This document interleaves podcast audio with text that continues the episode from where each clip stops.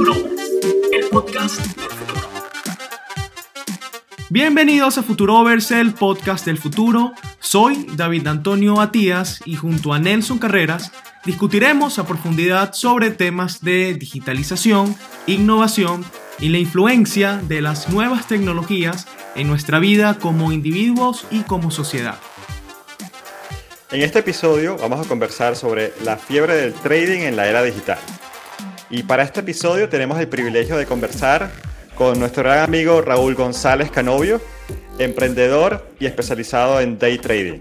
Raúl, bienvenido al podcast. Buenos días, buenos días muchachos. Muchas gracias por la invitación.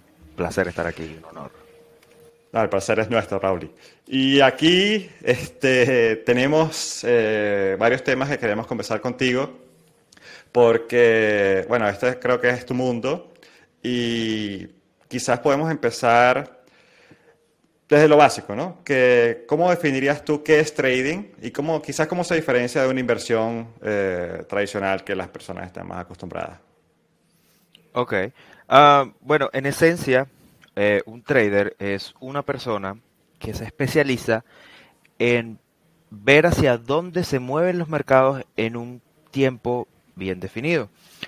Eh, la diferencia entre una inversión eh, a largo plazo, a comparar diferencia con un trader que, toma decisiones todos los días, como yo, que lo que hacemos es intraday, que tomamos decisiones dentro del horario del mercado desde las 9 de la mañana hasta las 4 de la tarde, ah, es completamente diferente a una inversión para tu pensión, una inversión de aquí a 20 años, una inversión de aquí a 10 años,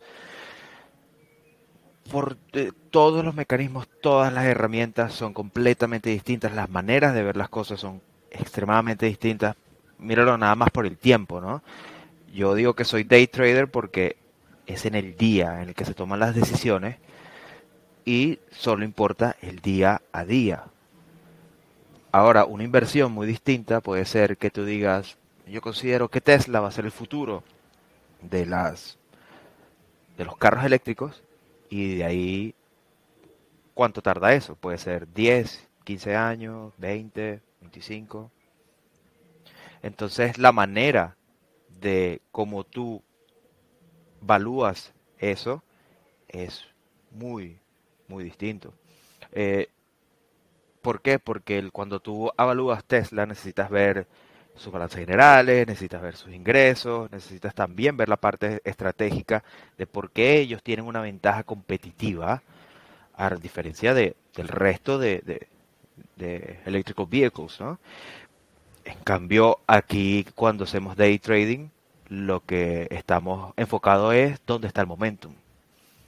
Y en lo que yo me especializo es cuando el momentum va a comenzar a morir. ¿Por qué?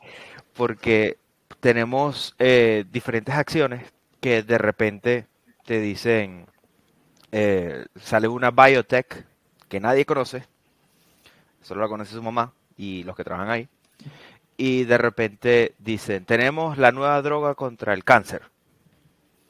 Y tú dices, mira, ojalá que sea verdad, de verdad. Eh, pero de repente te vas dos minutos a los balances generales de la empresa y eh, tiene un millón de dólares en efectivo. Y no es que un millón de dólares sea muy poco, pero para tú desarrollar una vacuna que cubre el cáncer, yo creo que más de un milloncito vas a necesitar. Entonces, ahí ya estás viendo que quizás si la acción que ayer estaba en 2 dólares, hoy amanece en 8 dólares, en 10 dólares, wow, genial, excelente, pero esto no se va a mantener en el futuro.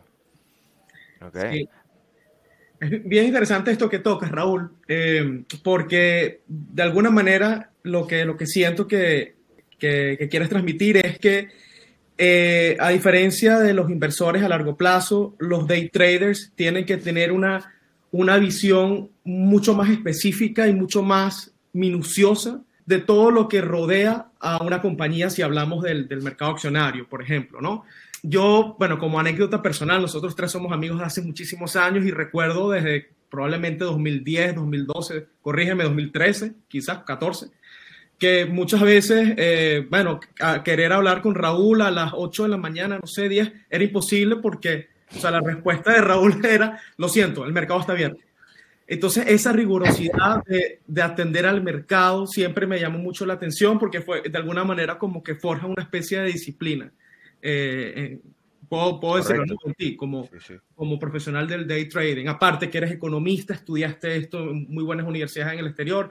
Entonces, eh, antes de cerrar el tema de, de, esa diferencia entre day trading y, e inversores a, a largo plazo, ¿cuál tú crees que es uno de esos catalizadores principales del por qué muchas personas están uh, hoy, al 2021, interesados en involucrarse en el mundo del day trading, cosa que ya tú hiciste hace por lo menos ocho años. Corrígeme más o menos desde cuándo estás en esto.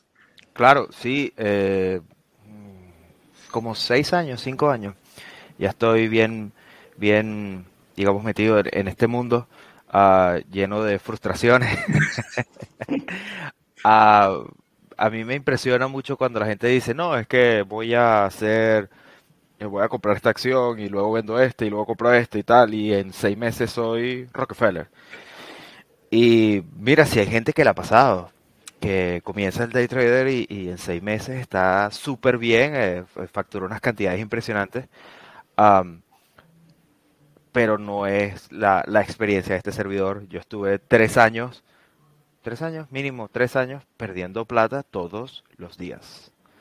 O sea, esa rigurosidad que tú veías eh, era, bueno, un poquito poco lo que veías porque de verdad era pararse muy temprano, revisar los financials, revisar todo esto de las empresas para ver si era legítimo, si no era legítimo, por qué estaba pasando. Y mira, por estuve de verdad tres años que, que si un lunes ganaba, el martes perdía, el miércoles ganaba un poquitito, el jueves perdía y el viernes perdía muchísimo. Y así, por tres años. um, y se necesita, esto es una disciplina súper eh, fuerte. Eh, no se la recomiendo a nadie, excepto que de verdad siempre haya querido eh, meterse en, en, lo que es la bolsa. ¿okay? Si tú siempre has tenido, digamos, un calling o, siempre te ha fascinado y siempre has querido meterte en la bolsa, eh, pues eh, métase, no hay ningún tipo de problema, pero sepa que esto no es de la noche a la mañana te montaste facturando seis figuras al año. De, sí. de verdad que de, eh, todo excepto eso. Ahora, ¿por qué está pasando esto? Bueno, nuestra generación millennial es bien, eh, le encanta lo, lo ya, ¿no? Ya. Lo vamos todos de una vez, instant gratification, uh, compro una acción en 2 dólares y, y, al mediodía está el 6, y entonces soy un genio y mañana hago lo mismo, y, ah, ah, ah. y facturas en 2, 3 días, pero lo que pasa es que al cuarto día ya perdiste todo. Mm. O peor, o peor, te duró la racha, te duró 10 días y como eres un genio y eres el dios del mercado, sacas la tarjeta de crédito y metes 2.500 dólares que no tienes y compras, no sé, GameStop, AMC, y boom, pierdes todo en seis horas. No, y, y, Raúl, creo que estás tocando muchos temas muy importantes que quizás eh, nos dé tiempo de tocarlos eh, a, a, profundidad todos, pero el primero es que, primero esto lleva trabajo, ¿no? Tiempo. Eh, en, en de verdad entender y eh, desarrollar una estrategia de trading. En, en, lugar de, que, de ser algo que mucha gente lo ve como un dinero fácil, ¿no? De, o de jugar al casino. Es casi como eh, apostar el dinero sin en verdad un conocimiento eh, que esté por detrás sosteniendo esos, esas decisiones. Desde, entonces, desde tu punto de vista, ¿por, por qué, qué, qué, es lo que ha llevado a que cada vez más personas eh, se metan en el, en el trading sin, digamos, sin tanto sin esa, sin esa experiencia previa, sin ese estudio previo, ¿es una parte tecnológica o es, es como tú lo planteas, como algo de nuestra generación millennial? Um, es una combinación de, de, distintas cosas. Sin duda alguna, la tecnología es una de las partes principales de por qué mucha gente ha ingresado en, los, en los mercados. El tema es de que eh, no es nuevo que nuevas generaciones o personas que no tienen absolutamente nada de idea sobre la bolsa se metan en la bolsa. Esto comienza realmente eh, con Internet. ¿ok? Esto comienza el, con lo que fue la dot-com bubble, en, eh, que terminó en 2001, ¿verdad? Donde comienza mucha gente a tener internet, poder acceder desde su casa, porque antes, para tú poder tomar una posición en el mercado, tenías que tener un broker que tú lo saludabas, te conocía, eran amigos, salían a, a un restaurante, una cena, algo. Hoy yo ni siquiera sé quién es el operador de mi cuenta, ni siquiera nada por el estilo. Ellos te piden, obviamente, hay un background check, pero muy, muy, de, de muy pocos requerimientos. Y, y, comienzas, y comienzas, y el, y, el, y el mundo es tu ostra, como dicen en inglés, ¿no? Pero es como que tienes todas las posibilidades de la bolsa de valores, de Wall Street, Nasdaq, todo. Y eso con la eh, con esta nueva generación, con los smartphones, sacas una app, esa app, el broker saca su app, como Robinhood, ¿verdad? Y de repente puedes meterte en cualquier tipo de empresa que te dé la gana, mucho más fácil que comprar por Amazon. Muchísimo más fácil, porque hasta, hasta cuando compras cosas por Amazon tienes que esperar un día para que te llegue. Aquí te metes de una vez en el mercado, de una vez. Nada, no hay nada que te lo limite. Tardas dos segundos en entrar en, la acción que te da la gana. O sea, es tú poner las, cuántas acciones quieres, el precio que quieres, listo, ahí la tienes. Cada vez, yo, yo hasta ahora me, acuerdo la primera vez que me metí en el, mercado real, porque yo estuve como, de esos tres años, ponle seis meses antes, yo estaba puro haciendo demos. O sea, el, eh, tratando de descifrar una eh, estrategia, viendo ver todo esto. Y me acuerdo que, bueno, mucha gente me dice que si es bueno hacer demo o no. Yo digo que ah, todo ayuda, pero es que una vez que tú estás dentro del mercado, la primera acción que tú compras, mira, eh, no hay mejor droga. de verdad. La adrenalina es completamente distinta. Las emociones son completamente, es, es, otro cantar, completamente. Ves que sube, ves que baja, ah, eh, estás ahí pegado, eh, o sea, de verdad que y no sueltas el celular, no lo sueltas. Eso es, supongo que será como agarrar un rifle en Counter Strike, bueno, me quedé en Counter Strike, pero, sí. o irte a Afganistán a Chaplomo, ¿no? O sea, son dos cosas completamente diferentes. O sea, al principio yo me acordaba que era, eh, imagínate que tú estás en una, en, en, eh, en un vehículo de alta velocidad, 200 kilómetros por hora, y todo pasa súper rápido, todo pasa súper, súper rápido, eh, sientes que casi no tienes control eh, y en un carro a 300 kilómetros por hora tienes más control que tú poniendo la plata en la bolsa. y es por eso que eh, yo creo que muchísima gente se mete, es por la emoción que da estar en eso a realmente eh, eh, volverse millonario. Porque todos quieren volverse millonario antes de entrar a la bolsa. El minuto que entras a la bolsa, sientes todas las emociones que jamás habías sentido y se te olvida completamente la razón por la que te metiste, que era supuestamente volverte millonario. ok, entonces, o sea, de alguna manera cuando tienes, eh, como dicen los gringos, skin in the game, cuando tienes allí claro. eh, puesto en, en, en eh, invertido parte de tu patrimonio, te duele perderlo. Entonces, obviamente, la, la, lógica, la dinámica es completamente distinta a estar jugando el juego del, trader con una cuenta demo, por ejemplo. Ahora, eh, bueno, en aras de ser responsable y tratar de alguna manera de las personas que escuchen este podcast y se sientan interesadas en involucrarse en el mundo del trading, ¿cuáles son, o en tu opinión, después de haber pasado por cuántos años de frustración? Me dijiste tres años de frustración. Bueno, son, van seis, pero tres están perdiendo plata.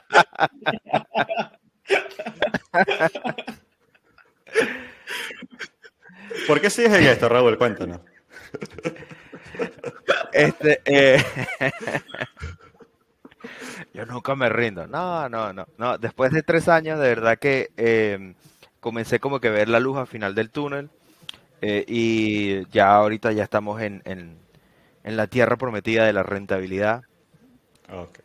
Eh, todavía no soy Wolf of Wall Street, pero ahí vamos. Ahí vamos. Ahora, pa- para, para las personas que, que te preguntaba anteriormente, que quieren eh, involucrarse, pero desde, desde el espacio correcto, ¿cuáles son, en tu opinión, como esos principios más importantes que, o esos conceptos eh, fundamentales que deberían entender eh, antes de, de hacer cualquier operación de trading? Me refiero, por ejemplo, eh, más allá del análisis técnico, que sería bueno que, que nos pudieras explicar eh, a qué se refiere esto, manejo de riesgos, cómo crear un portafolio, o sea, cuáles son como esos grandes principios que, que vale la pena entender. Ok. Mira, la... lo más importante, ¿ok? Aquí es lo siguiente. Estadísticamente hablando, en los setenta y tantos años que tiene Wall Street abierto, más, ya son más, sí, eh, la rentabilidad ha sido de un 9% al año. ¿Ok? 9% al año en dólares americanos. Pero ¿en qué, en qué, en qué instrumentos te refieres? O sea, operando... El, el overall market, todas las acciones en su compendio de S&P 500, eh, eh, el Dow Jones, su rentabilidad es del 9% al año. ¿ok? En promedio, en promedio. Hay años que se pierde, obviamente, como 1929, 2001, todo esto, 2009, pero cuando tú lo pones en probabilidades, en, en promedio, en promedio, perdón, eh, te da 9%. Entonces, si tú quieres meterte en la bolsa, ¿ok? El 99% de lo que tú tienes destinado para meterlo en la bolsa, cómprate un low index fund. ¿ok? Que lo que es es simplemente el, el fondo de todo del S&P puesto en un ETF, ¿verdad? Y compras eso y eso te va a dar una rentabilidad del 9% al año. Mientras el 1% de todo lo que tú tienes o de lo que tú pensabas meter en la bolsa, te pones a inventar con trading. ¿Ok? ¿Por qué? Porque aquí la gente de verdad, y, y yo lo entiendo porque yo cometí este error, ¿ok? Era que no, yo me meto en trading y seis meses ya estoy viajando todos los fines de semana para los Roques. Nos vemos en las Bahamas, sí. Sí, sí, o sea, eh, Bali, Bali, o no. Entonces, eh, primero que nada es eso, primero que nada es eso, o sea, de verdad el mercado es un mecanismo de inversión, pero más importante, de ahorro, ¿ok? Para que la gente cuando esté en su pensión, en sus años que ya no son tan productivos, pueda tener su fondito de rescate. Eso es lo principal, esa es la principal herramienta por la que se creó esto. No se creó para que la gente se fuese eh, a, a comprar en 3 dólares y vendiera en 10 dólares en, media mañana y luego se lo gastara en, en- en- todas las cosas que hoy el mundo nos ofrece. Para eso no fue creado. ¿ok? Sin embargo, si tú de verdad quieres meterte a day trading o, swing trading, cualquier cosa que sea trading, ¿verdad? Porque también están las cripto, eso es otra locura más. ah, comienza, comienza a meterte poco a poco en este mundo. El- los day traders tienen un eh, failure rate del 98%. ¿Qué quiere decir eso? Eso quiere decir que de cada 100 personas que se meten, solo dos son exitosas. Y ese éxito lo podemos debatir. Eh, Porque hay un amigo mío que, eh, que, que es trader que le dice, eh, wow, ¿cómo hiciste un millón de dólares en la bolsa? Le dice, bueno, comencé con tres.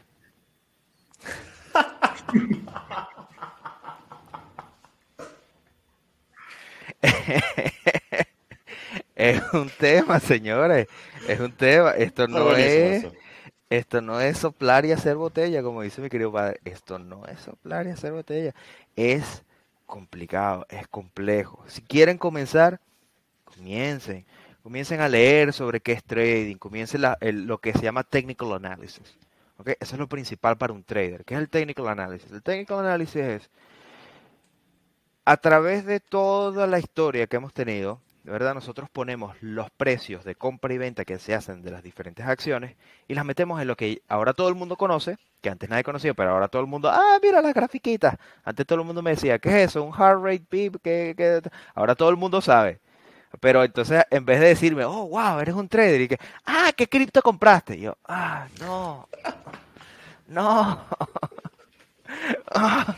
Entonces, comienza con technical analysis, comienza a ver las gráficas, comienza a reconocer diferentes patrones que hay ahí, los patrones de resistencia, soporte. Comienza a de verdad entender eso, a investigar sobre eso, a leer eso. Yo siempre le digo a la gente, mira, por lo menos en trading, a mí me ha pasado, todos los traders exitosos siempre te van a responder. Si están en Twitter, si están en Instagram, siempre te van a responder. El tema es que si tú vas a preguntarle algo que Google sabe, se van a molestar contigo. O sea, si tú le dices, mira, ¿tú crees que esto es una resistencia? No te van a responder. Pero si tú le dices, mira, estoy buscando esta estrategia porque yo considero que a las 10 de la mañana está pasando esto y tengo tanta data que me está acercando que tengo 100 ejemplos acá de diferentes acciones que se están moviendo de esta manera. ¿Tú crees que hay algo ahí que yo debería meterme, sí o no? El mismo hasta te va a llamar y te van a decir, mira, mira, esta parte sí está interesante, no sé qué tal, yo no lo he visto, pero quizás puede que sí, ¿verdad? O que te salga lo mágico, que es que encuentras un trader súper exitoso, ¿verdad? Que está metido en ciertas estrategias, como, como yo les dije al principio, que yo lo que busco es cuando el momento comienza a morir, ¿ok? Y le sacas respuestas o les pones preguntas que están en su nicho de mercado, porque al final de todo esto, como cualquier empresa, ningún trader es dueño de todo el universo del trading y de la bolsa. Los traders exitosos son exitosos en un nicho de mercado bien específico, bien puesto, bien designado, tal. Cuando tú les haces, lo más probable es que ese trader te diga, sí, por ahí es, sigue por acá, o cuidado con esto. Eh, Entonces, hay muchas herramientas para meterse en esto y y, hay que dedicarle muchísimo, muchísimo tiempo. Eh, como decía un, trader, que never be afraid uh, to, just stare at the graphs. O sea, siempre mantente viendo los gráficos porque no sabes el gráfico hasta qué punto vas a llegar a, ah, mira. Hmm, bueno, de, hecho, hace, hace algunos años eh, recuerdo eh, haber leído que hay un broker de, es un, exchange de criptomonedas llamado BitMEX, que es uno de los exchanges derivativos más, más grandes, y tienen como el leaderboard, tienen como la tabla de, de, los, los, traders con mejor, mejor rendimiento. Ok. Y el que estaba en, no sé si era el lugar número uno o lugar número dos, eh, tiene su cuenta en Twitter, y la gente le preguntaba, oye, ¿cuál es tu operativa? ¿Cómo haces? A mí me sorprendió tanto que literalmente el tipo decía que él no tenía ni idea de técnica de análisis que él veía dos, unas velitas, tres velitas que subían, dos velitas que bajaban y él compraba la cuarta. O sea, él dentro de su, no sé, este, su cerebro equivalente al cerebro de Einstein, quién, quién sabe, logró eh, eh, eh, desarrollar una operativa de mercado súper intuitiva, casi que espiritual, diría yo. Y, pero, ojo, ahí, ahí es donde viene quizás el problema, que mucha gente piensa que eso que están dentro de ese 0.001%. Y no es que no, a ver, que no tengamos la capacidad. De alguna manera, pudiéramos decir que todos pudiéramos desarrollar algo, eh, esa capacidad, eh, quién sabe, no sé, pero, pero, o sea, a donde quiero llegar, Raúl, es eh, cómo hacer de alguna manera si estás iniciándote con una aplicación tipo Robinhood que te permite comprar y vender acciones, para no caer en ese juego mental de creer que esto es fácil y que vas a tener un éxito garantizado. ¿Cómo dominar tu mente? Sí, y quizás para complementar eso, David, eh, el hecho de, aquí has tocado varias cosas, Raúl. Has tocado el tema de la importancia de la educación, ¿no? La importancia de entender eh, qué es lo que estás haciendo y la importancia de irte metiendo poco a poco desde tu punto de vista, ¿no? Ahora, eh, metido a todo este tema de que ahora con un Robinhood o con un eToro, con una aplicación que te permite hacer transacciones súper fácil desde tu celular, sin, con una interfaz súper intuitiva, ¿no? Eh, eh, y, con una forma de, hacer un registro y meterte allí muy fácil, ¿no? Te, le tomas una foto a, a tu, a tu, qué sé yo, a tu licencia de conducir y ya, estás metido en la plataforma, puedes meter allí miles de dólares sin tener que pedir mucho permiso. Y si te vas al mundo cripto es incluso peor, ¿no? Porque, o mejor, como depende de cómo lo veas. Pero en el mundo cripto no tienes que pedirle permiso a nadie, ¿no? Tú te metes allí, en, te abres una cuenta en un exchange y cualquiera lo puede hacer sin tener ninguna especie de eh, recomendación por detrás o, alguna especie de, de, análisis de cuál es tu, eh, tu, tu, soporte económico y tu soporte como desde el punto de vista educativo. Hay algunas aplicaciones que te hacen algunas preguntas, que te intentan decir, ok, para que puedas hacer tanto eh, apalancamiento, necesitas algún responder este, esta serie de preguntas, ¿no? Eh, y ahí intentan hacer un filtro. Eh, pero digamos que hay una fiebre de querer meterte a, quizás desde el punto de vista de que hay mucha gente joven metiéndose, no sé, corrígeme tú si lo ves así también, quieren meterse en lo que es más emocionante. Y quizás lo más emocionante ahorita es cripto. entonces, ¿cómo, ¿cómo tú evalúas todas estas cosas desde tu punto de vista? desde mi punto de vista, y esto es algo, digamos, ideológico, considero que está súper bien que se pueda democratizar la entrada a la bolsa. ¿Ok? Ah, lo que pasa es que no hay cura contra la estupidez. No la hay. Entonces, cuando viene alguien que lo único que tiene a su nombre son dos mil dólares, lo mete en Cardano cuando estaba en tres dólares, y ahorita está en uno, no hay manera de que los brokers digan, no, es que fue mi culpa porque no le pregunté. No, o sea, el, broker es una herramienta, un mecanismo, una tercera persona que te va a llevar hacia el mercado. ¿Ok? Pero no te puede decir, mira, no, no puedes tomar esa decisión. ¿Ok? las personas, yo considero que hay muchas maneras de aprender. La única realmente, que es la más eficiente, considero yo, es cuando te duelen las cosas. Entonces, mucha gente siempre va a meter plata que no debe en esto. Y es por eso que lo primero que les quiero decir es la rentabilidad es 9%. Métanlo en un low equity fund, el 80%, 90% de lo que ustedes tienen y luego se mueven hacia esto. ¿Okay? Es, lo, es lo es lo principal, porque de verdad, y, a ver, esto no es nada más en trading, yo creo que es algo de, de, de, la vida misma, en el sentido de que cuántas personas, cuando tú comienzas la universidad, cuántas personas terminan la universidad, su proyecto, su, su carrera. Y luego de ahí, cuántas personas en la carrera que comenzaron a estudiar obtienen un trabajo, digamos, relativamente exitoso o dentro de la misma carrera de la misma. Es muy pequeño el porcentaje. Esto es casi que ley de Pareto. Entonces, se aplica en todos los ámbitos y aquí se nota más porque ahora mismo estamos viendo como que demasiado marketing puesto por todas partes. O sea, yo ya no puedo entrar a YouTube sin ver, esta es la próxima criptomoneda que llegará, que no sé qué tal, que va a vencer a Bitcoin, que no sé qué. Eh, eh, o sea, vean Dogecoin. No valía nada, esa moneda no vale nada, ni el código en el que está escrito. Y, eh, llegó a estar de cuarta de las más valoradas de cripto. Bueno, pero es que sí es el mercado. El mercado, mucha gente dice, no, la acción tiene que valer tanto porque sus valores son tantos. Y, así no funcionan los mercados, señores.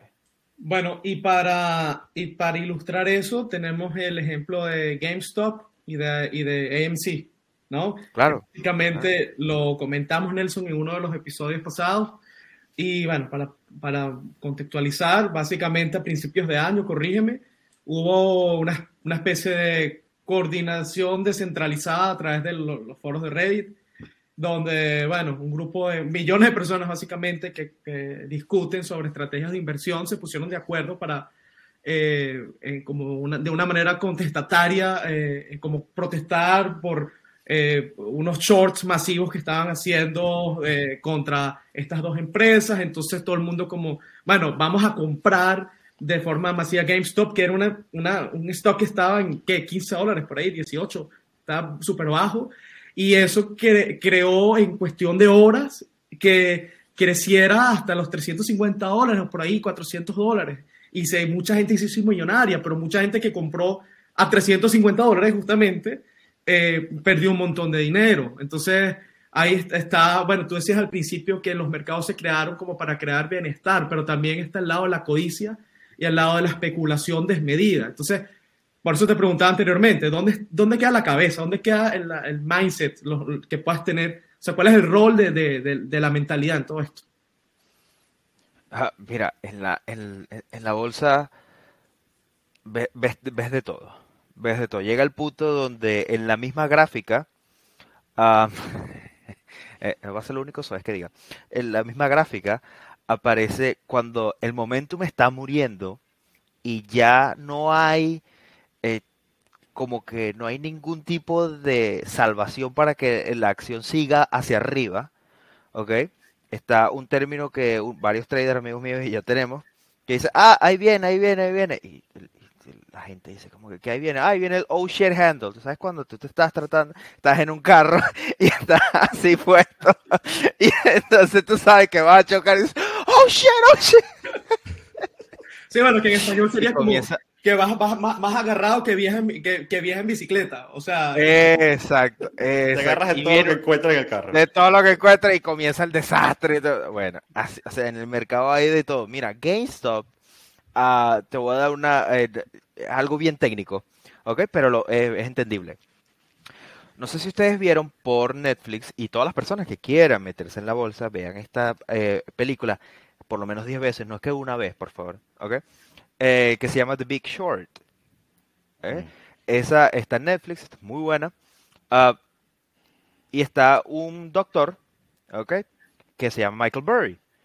Él eh, identificó de manera correcta que la, venía el problema de las hipotecas en, en- en los Estados Unidos en 2009. Ah, y él tenía una posición long, una posición, eh, digamos, de que eh, la acción va a subir, ¿ok? Eh, de GameStop. Él decía que la acción estaba infravalorada y a tal punto que creo que metió como 20% de su fondo en GameStop como uno o dos meses antes de que viniera todo esto. Todo esto y e- el promedio de precio de la acción, y se los digo porque yo soy un fiel devoto a ese señor y cada vez, porque él publica todas sus operaciones, ok, las publica, en ningún momento está, no, que yo voy a, yo tengo este secreto, no, no, no, mira, esto es lo que yo estoy metido, aquí estoy metido. Y el precio promedio de ese señor era 5 dólares la acción. Y tenía como 15 millones de acciones. Entonces, sí, Reddit, el- el- digamos eh, los Reddit, son un- una nueva edición de lo que antes, cuando yo comencé, se llamaban los chat rooms. ¿Ok? Antes, y todavía existen, hay chat rooms donde tú hablas con traders constantemente y ellos, eh, pues, son, la, mayoría de esos chat rooms, ¿ok? Son eh, eh, los que ganan plata, ganan plata es por eso, no por ser traders. Son muy pocos los chat rooms que son buenos. Pero en ese tiempo pasó exactamente lo mismo. Que mucha gente como que se aliaba y decía, mira, vamos a comprar esto, vamos a comprar tal, tal, tal. Pero ahí cada día me convenzo más, y no tengo evidencia, pero tampoco nada de duda, que si Reddit es parte de todo este movimiento, más no es el catalizador principal. ¿ok? Los hedge funds, los fondos que, manejan 5 o 10 billones de dólares, siempre están cazando nuevas oportunidades y una vez que ellos están dentro del mercado en una posición que si la posición sube ellos se ven ventajosa, pues comienzan a, a soltar la información por acá, por allá y se comien- y así como se viraliza un video de la persona más estúpida haciendo un, un, dance, pues viene y alguien te dice, mira, Michael Burry está long en GameStop, está en 5 dólares, él dice que puede llegar a 30. Y comienza todo el mundo. Y comienza todo el mundo, compra, compra. ¿Pero por qué? Compra, compra, porque Michael Burry está dentro, compra. Y comienza toda esta locura y, y, y lo vemos una y otra vez porque esto es naturaleza humana. Esto es naturaleza humana. En el 2001 habían como 800 empresas eh, que la única razón por la que estaban en, el en, en la bolsa de valores, porque no sé si saben, pero lle- llevar una empresa a la bolsa de valores es dificilísimo. Eso no, lo, eso no es como que, ah, soplar esa botella mucho menos que menos. Pero habían como 800 empresas que no tenían nada de facturación y la única razón por la que estaban ahí era porque eran una com, eran una empresa que estaba en internet. Internet era lo próximo que venía. Y hubo muchísima gente que compró una cantidad exorbitante de empresas, de estas acciones de estas empresas que no valían nada, valían cero. Entonces, el mercado tiene todas las facetas de raciocinio, lógica, racionalidad eh, eh, apabullante de esta, de, de, eh, ¿cómo es que se llama? Sí, euforia total, donde es un, don, uno de los principales cosas es cuando la gente comienza a decir, ya no hay vuelta atrás, es un mundo nuevo, es un nuevo paradigma, que ha pasado muchísimo con cripto, que es como que más y nunca el dólar, ¡ah, qué asco! Yo me quedo con Ethereum, me quedo con Bitcoin, y ahí como, ¡ay! ¿Tú sabes qué? Me voy bajando poquito a poquito. a la misma manera, después de esa euforia tan, tan exorbitante, comienza lo depresivo comienza lo depresivo, que no, que entonces eh, eh, Bitcoin ya no sirve, que Bitcoin es malo contra el, el, el ambiente, que eh, todo, todo y, y así vamos, y así vamos. Es una montaña rusa de emociones completamente. porque yo te digo que la bolsa rinde 9% al año? Porque ese es el promedio. Entre toda su euforia gigantesca y todas sus depresiones, ¿verdad? Eso es lo que nos da el promedio. Entonces el mercado siempre va, a obtener estas cosas, siempre, siempre. Esto no va a cambiar porque es naturaleza humana. Es parte de cómo reaccionamos a diferentes maneras de información. Y todos los economistas siempre lo que se debaten constantemente es cómo se determina un precio. Y es por eso que tenemos la bolsa de valores, para ver cómo determinamos un precio. Ahora tú me dices, no, que hace seis meses GameStop estaba en 500 dólares y ahorita está en 100. ¿Cuánto está? 100, algo así. Eh, 236, cerró el, el, viernes. Eh, eh, esto no puede ser. Ya va, ¿cómo que no puede ser? Estás metiendo todos los integrantes del mercado o los más que se puedan para determinar el precio de algo. Esto no, aquí, bueno, nosotros que somos venezolanos ya sabemos cuál es el resultado de un precio justo. el, el ¿Ah? más injusto, el más injusto posible.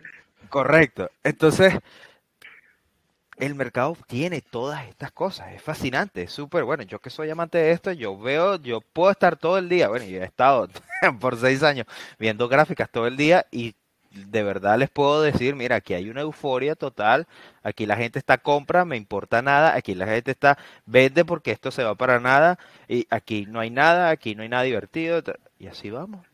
Y así vamos. Bueno, creo que Viste muchísimos puntos, algo fascinante que es lo que está pasando hoy en día. Y tocas el punto de la naturaleza humana, porque, bueno, porque al final de cuentas estos son los movimientos del mercado que están gobernados por las decisiones de millones de personas eh, tratando de, de, sí, de cierta forma de hacer dinero eh, y de meterse cuando creen que es mejor. Pero, claro, aquí está toda la parte de emociones que de cierta forma te lleva a estar sesgado hacia una cosa o la otra, cuando al final de cuentas tú como trader o más, con más experiencia, ves esto desde tras bastidores y dices, ah, mira, aquí está, hay un fenómeno que está pasando y tú puedes, de forma más objetiva, de cierta forma, eh, decir, mira, aquí está demasiado alto, más bien me voy a salir, aquí está demasiado bajo, más bien voy a entrar. Y eso, y eso, y eso es interesantísimo.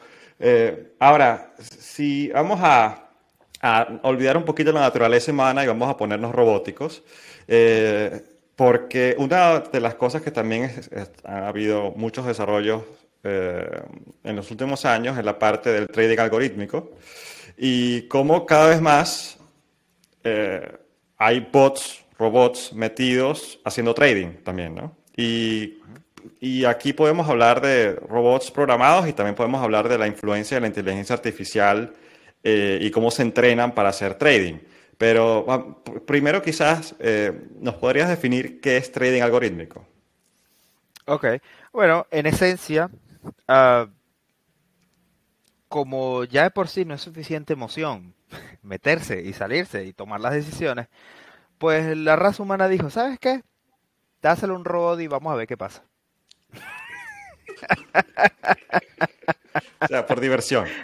Vamos a ver, a ver qué pasa. si tenemos internet, vamos a ver qué pasa.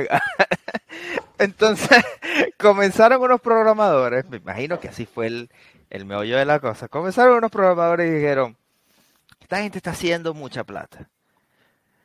Yo no estoy haciendo mucha plata. O ellos están haciendo más. Y yo lo que veo es que estos carajos se la pasan yendo de cocaína en cocaína, de tal para tal. Si yo me meto en esto, yo voy a hacer más plata que ellos. Y tienen toda la razón. Incentivo muy bien. Correcto. es total, es así. Este, y comienza esto de eh, eh, los bots. Comienzan cómo metemos a una computadora a decir, mira, compra aquí, vende acá, ta, ta, ta, ta, ta, ta porque está siempre una de las cosas que eh, se dice, que es el humano no es que sea, no es que va a tener errores, ni mucho menos, pero un humano nunca va a estar al 100% todo el tiempo. ¿Ok? Y el robot tampoco, pero va a estar 99.9% bien el tiempo. En cambio, el humano no. El humano va a estar mucho más influenciado por diferentes cosas. Quizás escuchó algo esa mañana. El podcast que se vio yendo al, al, trabajo le dijo que fuese más conservador y no tomó una posición. O le dijo, tenés que ser más agresivo para lograr tus sueños y puso todo el fondo en una acción. Entonces, como una persona que es un hedge fund manager, una persona que eh, está controlando, administrando las pensiones, por lo menos de los bomberos, ¿ok? O de los policías, como él dice, mira, eh, yo necesito, eh, yo sé que ustedes son unos locos, todos los que están metidos en trading, todos los que están metidos en finanzas, necesito una persona más conservadora. Entonces nace esta necesidad que estamos viendo en el mercado, tanto desde el punto conservador como el punto de vista mucho más especulador. Porque de repente tú le puedes decir a una computadora, mira, eh, compra todo lo que sea a las 9 y 31 AM y vende a las 9 y 31 con 35 segundos. Y tú pones eso en, una acción como AMC y de repente tú ves que la acción se mueve, eh, se mueve 50 eh, centavos. Bueno, pero si compraste mil acciones, ahí son cuántos? 500 dólares en 30 segundos. Y esa decisión no la puede tomar nadie más rápida sino un robot. Que sería, o sea, de alguna manera, entonces, en este caso, los robots analizan miles de data points, millones de data points, millones de, puntos de información, como pudieran ser, por ejemplo, eh, tratar de analizar el sentimiento de las personas en las redes sociales. O sea, si las personas están, están eufóricas hablando de Dogecoin o si están empezando a desilusionarse. Entonces, a partir de ese tipo de, de, información súper racional, 1-0, 1-0, 1-0, decir compro o vendo. Correcto. Ahora, el tema es de que eso es la parte de los programadores que no tienen idea de trading. No, o sea, no me quiero aquí reír de, los programadores porque de verdad son, son el futuro de nuestra civilización y son lo máximo. El tema es de que los veo tratando de descifrar estrategias que ya las hay. O sea, los programadores que quieren hacer su trading bot, lo pueden hacer. Pero es que tienen que agarrar los libritos de estrategias de inversión. Porque ellos quieren esto, que lo haga el robótico. El robótico lo puede todo. Y yo, mm, sí lo puede, pero con un poquito de información sobre el tema que te estás metiendo, que es la bolsa y es el trading, vas a lograr muchísimo más que, que, que, cualquier otra cosa. Y mucha gente lo que quiere es meterse salir ahí mismo. Y ya, y hago todo. Y por lo menos en mi experiencia con el Trading Bot, nosotros tenemos desde diciembre del año pasado tratando de desarrollar un Trading Bot. ¿Ok? Y el Trading Bot cada día está tomando muchísimas mejores decisiones que, nosotros a este punto. Porque ¿qué es lo que pasa? Ah, y todavía sigue siendo eh, demo account. Aquí no tenemos nada live todavía, estamos en desarrollo, nos encantaría que el día de mañana estuviese. Pero eso es, eh, es complicado sacar un trading bot adelante. Esto no es eh, nada simple ni sencillo. Hay muchas cosas que, que considerar. Ah, pero por ejemplo te digo algo, a mí me tarda por lo menos ver un gráfico de un día, de tomar una decisión si hay una operación de long o short, ¿verdad? y desde que la veo, desde la que analizo hasta que veo los price targets, los stop loss, las diferentes cosas del, del, de trading, me tarda 15 minutos ver un día de analizarlo, de decirte, mira, este es el punto de entrada, este es el punto de salida, este es el punto de si todo se va mal acá, eh, si pasa esto, entonces aquí me hubiese salido y anotarlo y pasarlo yo a todo mi spreadsheet. Ta, ta, ta. Bueno, el robotico se tarda 5 minutos en ver 5 años de información de Tesla de todos los días. Es que es un... Es un es, otro... es otro, es otro, es, es caballo del carro, es Nada, nada, no hay nada que hacer. O sea, ese es el futuro de la bolsa. O sea, porque es que no, e, es, imposible, ¿verdad? Que tú puedas mejorar eso. Sea, ok, hoy en día, eh, quizás, bueno, no tengo la información para, para decirlo con, con, tanta seguridad, pero pudiera, pudiera pensar que la mayoría de las acciones o que ejecutan los hechos pasan por estrategias algorítmicas, ¿no? Totalmente. Totalmente. O sea, nosotros no somos los early adopters aquí, somos como que el mainstream adopters, de, de manera de que eh, lo que se llama quantifiable trading, ¿ok? Ya comenzó hace como cuatro o cinco años, un poquito más. Pero, claro, yo para ese entonces estaba apenas comenzando, no sabía absolutamente nada. Eso es ah, lo mismo, Raúl, eh, que, o sea, esa sería la abreviación, sería quant trading, ¿no? Correcto. Okay correcto. Eh, y ahorita yo creo que no existe un hedge fund que no esté, no tenga parte importante de su eh, de sus asset allocation, de sus fondos, en algún tipo de, de, robótico de trading, porque como te digo, o sea, hasta el mismo robótico, como le ponemos machine learning y algo de AI, el robótico está tomando mejores decisiones desde el punto de vista de no cuando entra, pero de riesgos y cuando toma y cuando sale de, la, eh, cuando sale de las operaciones. Puntos que si tú me hubieses dicho a mí, yo te digo, yo me hubiese salido como hace 10 dólares, no ahora. Y el robot te, ya con, te, lo va estudiando completamente eh, hasta el punto que nosotros ahorita tenemos eh, 95 mil recetas que le llamamos, ¿verdad? Estas recetas lo que hacen es analizar las cosas y te van dando mejores resultados y eso está every day trabajando solito mientras uno está durmiendo. Entonces la diferencia. También, eh, por otro lado, todo esto funciona con data del pasado. Ah, en, analiza escenarios del pasado para tratar de predecirlo, pronosticar lo que viene. Ahora, no siempre funciona así. A veces hay escenarios, cisnes blancos, cisnes negros o cuestiones inesperadas. Y en ese caso, eh, ¿crees que, bueno, muy en general, los roboticos, como, como dice, me gusta, te va a robar la, la frase, los roboticos, eh, se comportan mejor ante, este tipo de escenarios inesperados o peor que, los seres humanos al momento de tomar decisiones? Ah, el tema es de que el robótico tiene cierta capacidad de inteligencia. No es, o por lo menos el de nosotros, no ha llegado al punto donde por ejemplo, como el ejemplo que tú dijiste, que de repente todo el mundo comienza a decir Dogecoin, totalmente, y entonces él va a decir, el de nosotros por lo menos, ah, métete porque todo el mundo está hablando de esto, porque no hemos visto si hay una correlación. Pero sí es verdad de que un robótico te va a meter y te va a sacar de posiciones que normalmente un trader, al ver tanta euforia o tanta depresión, ni siquiera consideraría, porque lo ve como eh, uno de estos casos que son muy pocos. Y el robotico lo que ve es que verifica toda la data de, cinco años y ve, ah, mira, ah, pasó esto en tal fecha, en tal fecha, en tal fecha, en tal fecha, se repitió esto, ta, ta, ta, ta, bajó tanto porcentaje, bajó ta, ta, ta, ta, lo más probable es que llegue a tanto. Y cuando tú lo ves, y como tú dices, todo esto es pasado. Porque el hecho de que tú hayas rendido tanto porcentaje eh, en el pasado no significa que vaya a ser el mismo, ni mayor ni menor. O sea, puede ser completamente distinto. El caso de las Torres Gemelas, de repente se caen y tú, ¿qué haces? No haces nada. Porque son cosas que pero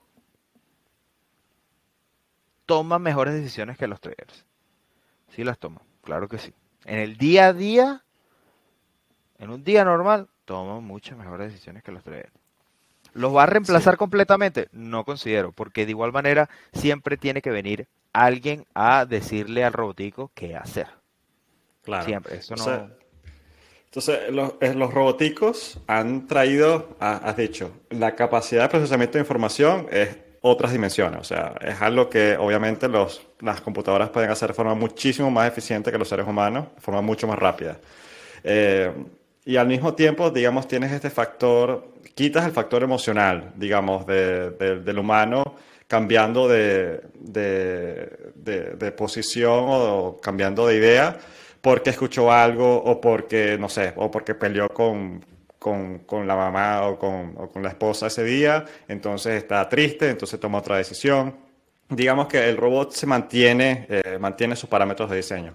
Eh, ahora, al mismo tiempo, el robot está condicionado por los parámetros de diseño del, del programador y de la persona que lo, que lo diseñó. Por más que tú quieras y por más de que le estés metiendo data histórica, eh, la computadora va a estar entrenada con esa data histórica en particular y va a tomar una serie de, decisiones según, eh, según los datos con la cual la entrenaste. ¿no? Él no va a poder adivinar el futuro. O sea, nunca, no hay un robot todavía que pueda adivinar el futuro que va a pasar, sino son decisiones que se toman con cierta información del pasado y con ciertas suposiciones de diseño del robot de qué es lo que podría hacer en un caso particular.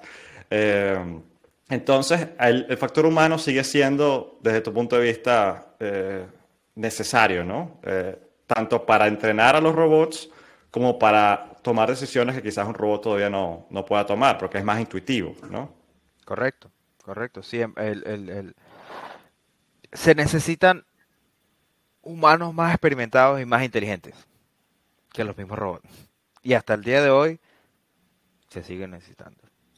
Y creo que eso va a ser muy, complicado que, que, seamos totalmente reemplazados por, por el AI. Eh, lo que sí es que sin, si no eres un trader con, eh, con experiencia, el, el robotico, si no está, si, si no descubres dónde está el robotico o hacia dónde cree el robotico que va a ir las cosas, vas a pasar mal, muy mal. Y no vas a estar peleando con eh, tres o cuatro sharks, sino vas a estar peleando con 50 roboticos que tienen 300 millones detrás en sus apuestas. entonces, esto, esto, esto complica un poquito, también es verdad, complica un poquito para lo que se llama el retail investor, para el tú y yo, que, que lo que tenemos son eh, dos chipi chipi, como decimos, de dónde venimos. tenemos dos moneditas de oro nada más, ¿verdad? Y se nos complica. se nos complica, pero es parte, es parte de, es parte de esto. Esto es como que de repente te, te, te molestes porque tú siempre has estado con arco y flecha y de repente viene alguien con un mosquete. Ah, no es justo. No, compadre, esto es así. Adáptese. Raúl, y mm, quisiera, bueno, para ir finalizando el episodio que estaba súper interesante, em, primero, ¿dónde te pueden seguir? Eh, eh, quien esté interesado en, en, seguir escuchando tus locuras. Eh, si puedes compartirnos tus redes sociales, por un lado, y por otro lado, porque sé que eres una persona que está casi que 24/7 leyendo, escuchando podcasts, muy metido en este mundo, tienes buen criterio, si, si eh, puntualmente pudieras recomendar algunos autores o libros en particular para quienes estén iniciando, iniciando en el mundo del trading. Ok, bueno, uh, mi, mi, username en, Instagram es canovio24, eh, C-A-N-N o B alta, B alta, IO24. Ah, es el mismo en Twitter. Ah, cualquier duda que tengan, no duden de verdad, mandame un DM. Eh, otra vez, que no sea una respuesta de Google. ¿Verdad? Pero, mira, eh, ¿qué es lo que pasa cuando uno trata de, meterse en un nuevo mundo? Uno tiene que, que ser el como dice un, psicólogo amigo de Nelson y mío, Dice, uno tiene que arriesgarse a ser el, el, el bufón, ¿no? Uno tiene que arriesgarse a, a, a, ser el, el, el, inútil, el, gafo, el bobo que no sabe absolutamente nada. Y también tienes que ser de esponja. De, tú te metes ahí en lo profundo del océano y absorbes todo, absorbes todo, porque necesitas saber el, el, lingo, la manera como se expresan, la manera como se dicen las cosas, los, los principios básicos, las partes técnicas. Y ya luego de que estás, pasas por ese proceso de que eh, te estás abriendo ese nuevo mundo, luego es que comienzas a cortar la grasa, como quien dice, como que he aprendido demasiado de diferentes cosas, pero esto no me sirve, esto sí, esto no tal, tal. Entonces, eh, recomendaciones de, de métanse en technical analysis. Todo lo que sea referido con technical analysis, métanse averigüen todo eso. Después de Technical Analysis, o también con Technical Analysis aparece lo que es Fundamental Analysis. Y traten todo, si en lo posible pueden, ¿verdad? Que sea en inglés. Porque las traducciones se pierden muchas cosas. mis amigos españoles odian cuando digo esto, pero es que es verdad. La, parte de la traducción se pierde, se pierde mucho. El fundamental analysis lo que te dice en esencia es, si, eh, es como si tú fueses un doctor. Ok, tú vas y ves una empresa y ellos te muestran sus libros, sus activos, sus pasivos, todas sus cosas, el cash flow, los ingresos, todo. Y si tú no sabes si una empresa es saludable en el sentido de la parte fundamental, de que tienen plata y, aunque deban pueden pagar la plata, no están bien, entonces ya por ahí estás mal. Necesitas tú como inversor, como especulador, como trader, como te quieras llamar, necesitas saber eso. Y en la parte de technical analysis necesitas entender hasta cierto punto. No es que tienes que saber un dios de decir, no, esto va para allá, ni mucho menos. Pero decir, mira, estamos en una parte de consolidación, ¿verdad? Donde la acción está subiendo y bajando en un canal, no se está moviendo mucho. O, mira, aquí hubo un breakout. Lo más probable es que esta acción comience un momento muy fuerte y pueda seguir subiendo. ¿Hasta cuándo? No sé, pero yo creo que va a comenzar a seguir subiendo.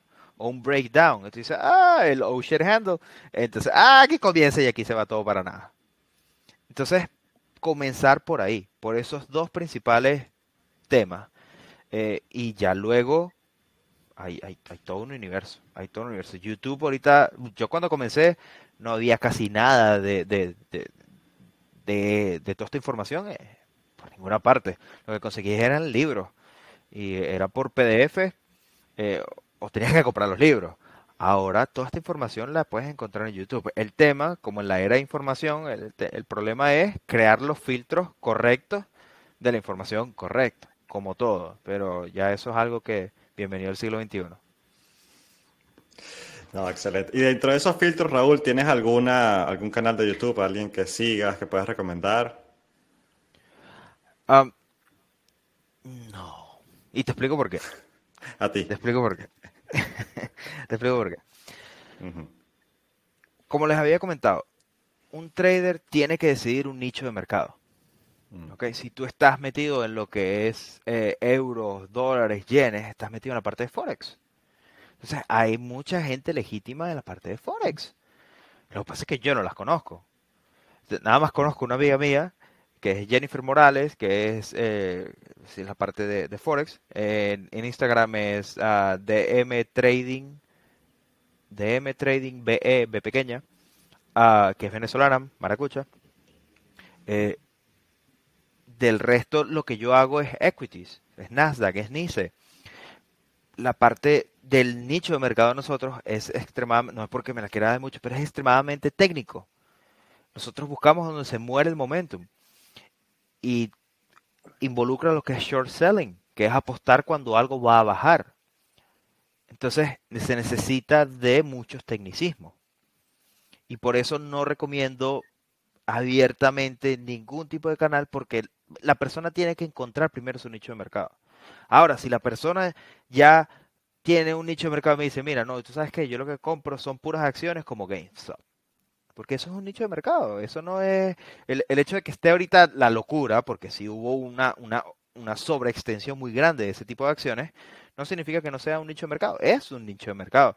El tema es de que tú la tomaste porque te, te lo dijo alguien en Twitter, o tú la tomaste porque tienes 5.000 gráficas distintas de, de 5.000 operaciones distintas que pasaron una y otra vez que te dijeron dónde entrar y dónde salir. Entonces, cuando la persona ya sienta que tiene ese nicho de mercado o sabe más o menos, no sé qué me escriba. Y yo le digo, mira, los que yo conozco para ese GameStop están acá. Los que yo conozco, eh, y así. Más o menos, eh, parece como la iniciación a, un, culto financiero, ¿no? Cuando, cuando el alumno esté listo, aparece el maestro. Y, tiene mucho sentido, ¿no? Está recomendando. Sí, sin, sin tener contexto. Mm, ahí en Internet está todo. Eh, Internet. Era Raúl. Y y creo que, bueno, este, este, episodio has dado muchísima información útil para, bueno, para, en, parte para esta, para esta ola de, de, emoción que hay hoy día con el trading, pero también para, para una persona que quiere conocer desde el punto de vista técnico esto y empezar a meterse como de forma más eh, profesional también. Entonces, desde, desde, desde mi punto de vista, estoy súper contento con bueno, que te hayas aceptado nuestra invitación desde Chile, que estamos transmitiendo de, bueno, eh, con una de las maravillas del Internet, ¿no? De, ah, separados casi que desde Dinamarca, Suecia y Chile, bueno, creo que pocas distancias son más largas, pero eh, pero acá aquí estamos... a 8 grados, ustedes están a 35. no, no tanto. Aquí los países nórdicos no, no sube tanto. No tanto. Ah, aquí siempre hace frío, pero ahorita hace sol, que es lo importante. pero, pero sí, Raúl. Eh, bueno, con esto creo que podemos cerrar el episodio. Muchísimas gracias eh, por escucharnos y nos vemos en el próximo episodio de Futurovers. Gracias por escuchar este episodio de Futurovers. Puedes seguirnos en Twitter e Instagram a través de arroba Futurovers. Si te gustó nuestro contenido, síguenos en Spotify, danos 5 estrellas en Apple Podcast o suscríbete a nuestro canal en tu plataforma de podcast preferida. Si deseas que conversemos sobre un tema en especial, déjanos tus comentarios y lo consideraremos para un próximo episodio. Hasta la próxima.